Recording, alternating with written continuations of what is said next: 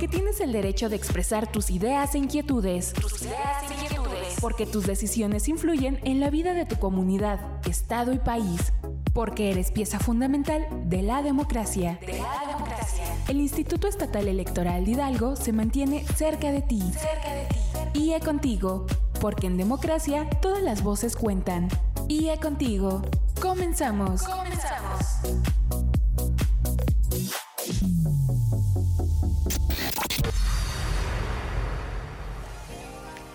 Les doy la bienvenida a una nueva emisión de este espacio radiofónico titulado IE Contigo, un programa del Instituto Estatal Electoral de Hidalgo. Al frente del micrófono se encuentra Guadalupe Lugo, y a nombre de la titular de este espacio, mi compañera Laura Muñoz, les invito a mantener contacto con nosotros a través de nuestras redes sociales. En Facebook, síguenos en nuestra fanpage Instituto Estatal Electoral de Hidalgo. En Twitter e Instagram, síguenos a través de arroba IEE Hidalgo. Recuerda que puedes volver a escuchar este episodio y las emisiones anteriores de IE Contigo a través de nuestra cuenta de Spotify. Síguenos como Instituto Estatal Electoral de Hidalgo.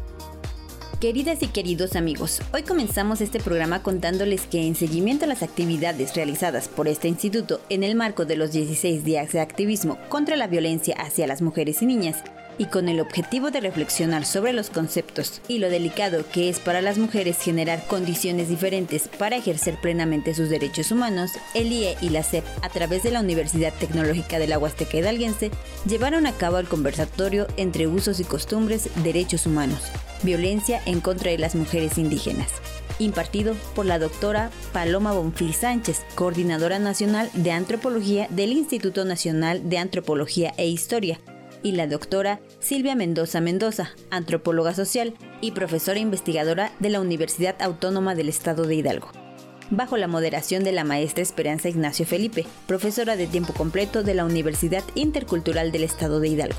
Dicho conversatorio se desarrolló bajo el análisis de temas transversales en términos de retos y problemáticas de las mujeres indígenas en su participación política.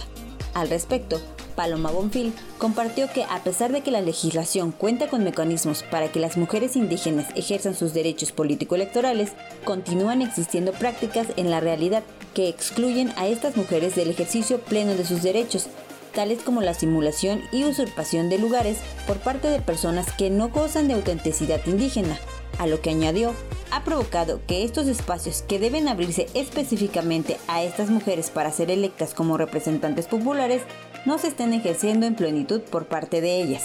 Por su parte, Silvia Mendoza precisó que de manera general las mujeres enfrentan una mayor presión y control social cuando acceden a cargos públicos, ya que en su mayoría deben cumplir con dobles o triples jornadas de trabajo no remunerado al llegar a sus hogares, lo que representa una desigualdad de oportunidades que impactan directamente en su desarrollo profesional y por lo tanto en su incursión en la vida pública.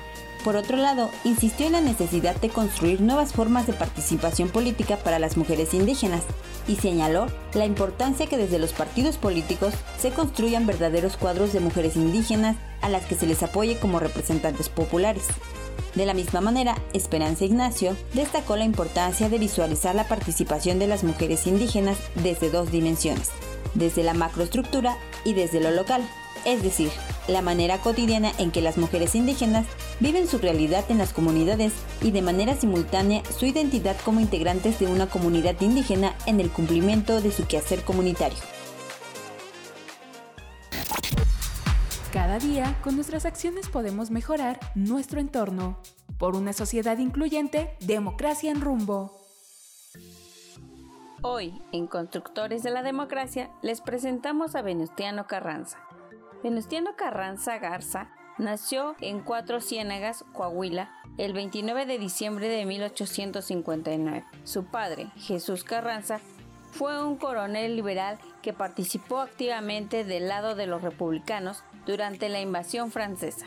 A la edad de 28 años, Carranza inició su prolongada carrera como político al ser electo presidente municipal de su natal Cuatro Ciénagas. Aunque se mantuvo poco tiempo en el cargo, pues renunció debido a notorias diferencias políticas con el gobernador del estado, José María García Galán. Cuando García Galán buscó la reelección, apoyado por el presidente Porfirio Díaz, Venustiano Carranza se unió a un movimiento opositor encabezado por Bernardo Reyes y el exgobernador del estado, Evaristo Madero Elizondo. El presidente Díaz cedió ante las exigencias de los opositores y Carranza regresó a la presidencia municipal. De nuevo fue electo para el mismo cargo en 1894. Era su primer triunfo político en la batalla de dimensiones estatales. Más adelante, Carranza se unió a la campaña antireeleccionista de Francisco y Madero, quien buscaba acabar con 30 años de gobierno del general Porfirio Díaz. Madero fracasó en su intento de llegar a la presidencia por la vía electoral. El mismo día de las elecciones presidenciales, se encontraba recluido en la cárcel de San Luis Potosí, acusado de ultrajes a la autoridad. Una vez que Porfirio Díaz fue declarado presidente en octubre de 1910, Madero fue liberado bajo las condiciones de permanecer en la ciudad de San Luis. Vestido de ferrocarrilero, Madero escapó de San Luis y se trasladó a los Estados Unidos. Ahí redactó el documento conocido como Plan de San Luis Potosí, donde convocaba al pueblo de México a levantarse en armas contra Díaz. Carranza logró organizar el ejército constitucionalista, nombró a Álvaro Obregón jefe del ejército del noroeste, a Pablo González del noreste y a Pancho Villa de la División del Norte. Villa armó un ejército casi de manera independiente a las fuerzas de Carranza, pero en principio se plegó a la autoridad del exgobernador de Coahuila. En el sur del país, también combatiendo en contra de las fuerzas federales de Huerta, se encontraban los campesinos de Morelos liderados por Emiliano Zapata. Zapata, sin embargo, actuó al margen de las órdenes de Carranza. La victoria de Obregón sobre Villa en Celaya permitió el regreso del constitucionalismo a la Ciudad de México. En agosto de 1915, las tropas constitucionalistas, al mando del general Pablo González, ingresaron en la capital del país. Carranza lo hizo en abril de ese año. En el mes de septiembre, Carranza lanzó una convocatoria para integrar un Congreso Constituyente que habría de redactar una nueva constitución para el país. Los diputados trabajaron en su objetivo durante dos meses y el 5 de febrero de 1917 se promulgó la nueva Carta Magna aún vigente.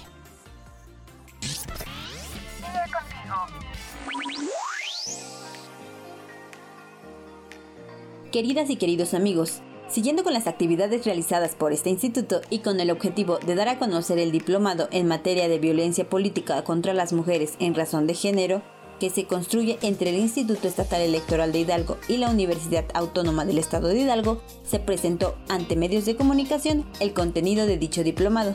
En esta presentación participaron la maestra María Magdalena González Escalona, consejera presidenta de este instituto, así como consejeras y consejeros electorales, la maestra Ivonne Juárez Ramírez, directora del Instituto de Ciencias Sociales y Humanidades de la Universidad Autónoma del Estado de Hidalgo, la doctora Dulce Olivia Fosado Martínez, directora del Centro de Estudios para la Democracia del Instituto Estatal Electoral de Hidalgo, así como Josefina Hernández Telles, Georgina Ortega y Leila Chávez Arteaga, doctoras e investigadoras del Instituto de Ciencias Sociales y Humanidades de la Universidad Autónoma del Estado de Hidalgo.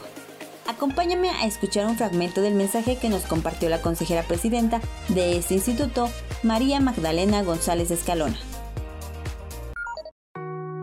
Agradecemos a, quienes nos acompañan para poder presentar este diplomado. ¿Y por qué es importante este diplomado? Bueno, porque es importante también que las personas que están vinculadas a este tema de alguna o de otra manera, pues se profesionalicen, este tema se conozca de manera detallada y que se conozca también toda la normativa que existe para poder trabajar de una mejor manera las tareas que a este instituto también le corresponden, porque hay que recordar que un proceso electoral no se organiza únicamente con el personal que trabaja en este Instituto Estatal Electoral, sino que nos tenemos que vincular con muchos actores eh, políticos y sociales. Entonces, por eso la importancia de poner a disposición este diplomado. Por su parte, Ivonne Juárez subrayó que con la realización de este diplomado se abordarán los diversos escenarios en los que se diversifican los roles que ha jugado el papel de la mujer históricamente, en los que como una puerta de salida se encontraban vías para justificar condiciones de discriminación y violencia, por lo que coincidió en que no basta con contar con legislación en la materia, sino que es urgente generar un cambio estructural en la sociedad para generar conciencia respecto a la gravedad de los efectos de las violencias hacia las mujeres. Y añadió que en este mismo sentido, la Universidad Autónoma del Estado de Hidalgo encuentra coincidencias con el Instituto Estatal Electoral de Hidalgo. Por su parte, Dulce Fosado presentó las especificaciones técnicas en las que será desarrollado este diplomado, destacando que será gratuito e impartido en la modalidad presencial, además de que se encuentra dirigido a la población en general, de manera específica a partidos políticos, sociedad civil organizada, funcionariado público, personas académicas y estudiantes. Asimismo, informó que se encuentra conformado por 22 unidades divididas en cuatro módulos, con una duración total de 60 horas. Respecto de la mecánica de inscripción, elegibilidad y tiempo, las fechas exactas estarán contenidas en la convocatoria correspondiente, la cual será emitida a final del mes de enero de 2023, dando inicio con las actividades el 8 de marzo de 2023. Finalmente, Josefina Hernández, Georgina Ortega y Leila Chávez informaron que compartirán cátedra con Silvia García Farjado, politóloga especialista y maestra en estudios de la mujer por la Universidad Autónoma Metropolitana Xochimilco, con Georgina Cárdenas Acosta, maestra en estudios de género por el Colmex, así como con Aide Hernández García, directora del Departamento de Estudios Políticos y de Gobierno de la Universidad de Guanajuato. Hay momentos que valen la pena nunca olvidar. Escuchemos Hoy en la Historia. La comunidad internacional celebra el Día de los Derechos Humanos cada 10 de diciembre, el mismo día que en 1948 la Asamblea General de las Naciones Unidas adoptó la Declaración Universal de los Derechos Humanos.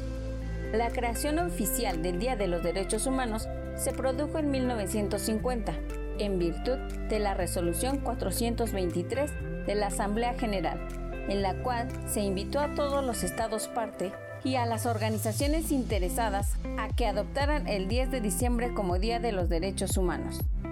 Cuando la Asamblea General aprobó la declaración, la proclamó como norma común de conducta para todos los pueblos y naciones, mediante la cual los individuos y las sociedades debían esforzarse por adoptar medidas progresivas nacionales e internacionales para lograr el reconocimiento y observancia de manera universal y efectiva. La Declaración Universal de los Derechos Humanos establece una amplia gama de derechos y libertades fundamentales a los que todas las personas tenemos derecho a acceder por el simple hecho de ser humanos. Garantiza los derechos de todas las personas en cualquier lugar, sin distinción de nacionalidad, lugar de residencia, sexo, origen nacional o étnico, religión, lengua o cualquier otra condición. Aunque la declaración, con su amplia gama de derechos políticos, civiles, sociales, culturales y económicos, no es un documento vinculante, sí ha estimulado la creación de más de 60 instrumentos de derechos humanos que en conjunto constituyen una normativa internacional que da garantía a los mismos. En la actualidad, el consenso general de todos los Estados miembros de las Naciones Unidas sobre los derechos humanos fundamentales promulgados en la Declaración la fortalecen aún más y ponen en relieve la importancia de los mismos en nuestra vida cotidiana.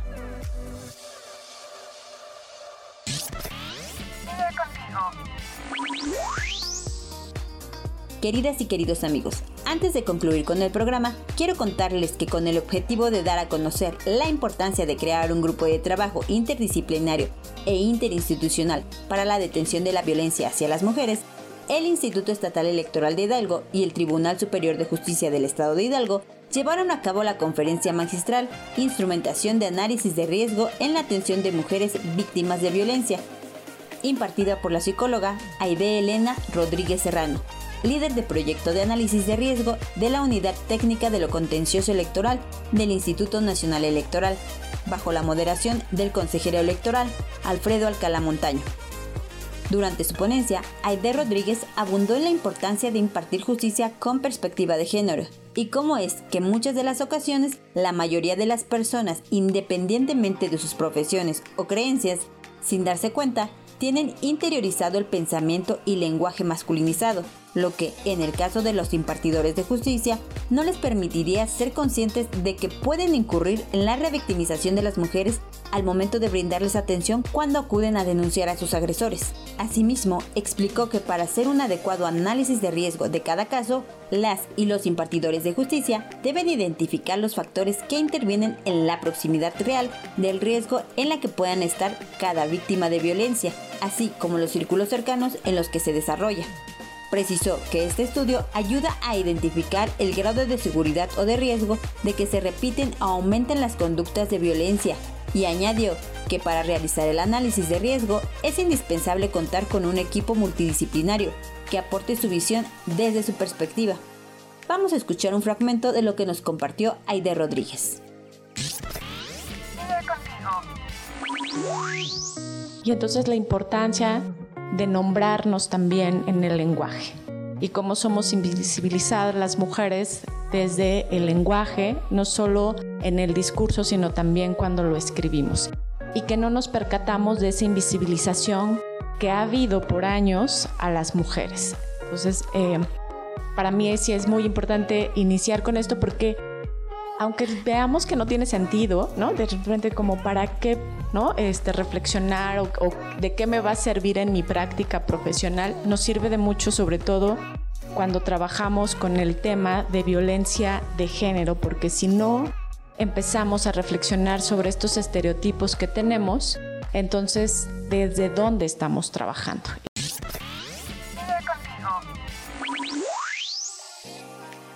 Finalmente, Alfredo Alcalá abundó en que uno de los principales motivos por el que se denota el alza de los casos de violencia política contra las mujeres en razón de género tienen que ver con que cada vez ellas tienen más presencia en la vida pública, ya que dichos ataques, precisó, se agravan durante su participación en los procesos electorales, pues lamentablemente estos ataques no terminan con su participación en los comicios, sino dijo, trascienden al ejercicio de sus cargos públicos.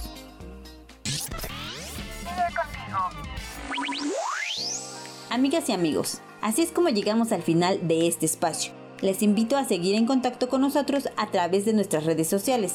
En Twitter e Instagram, síguenos a través de arroba IEE Hidalgo. En Facebook, Spotify y YouTube puedes buscarnos como Instituto Estatal Electoral de Hidalgo. Te invitamos a seguir de cerca todas las actividades realizadas desde el Instituto Estatal Electoral de Hidalgo a través de las redes sociales oficiales y de sitio web www.ieehidalgo.org.mx. Asimismo, por concienciacívica.org. Se despide de ustedes Guadalupe Lugo y a nombre de la titular de este espacio, mi compañera Laura Muñoz, agradecemos a todo el equipo del Instituto Estatal Electoral de Hidalgo por la realización de este espacio. Muchas gracias por su atención. Nos escuchamos en la próxima emisión de IE Contigo. Ahora tienes un panorama más amplio de los temas político-electorales de nuestra actualidad. Te invitamos a sintonizarnos la próxima semana por esta misma estación. IE Contigo fue una producción del Instituto Estatal Electoral de Hidalgo, porque en democracia todas las voces cuentan. IE Contigo. IE Contigo.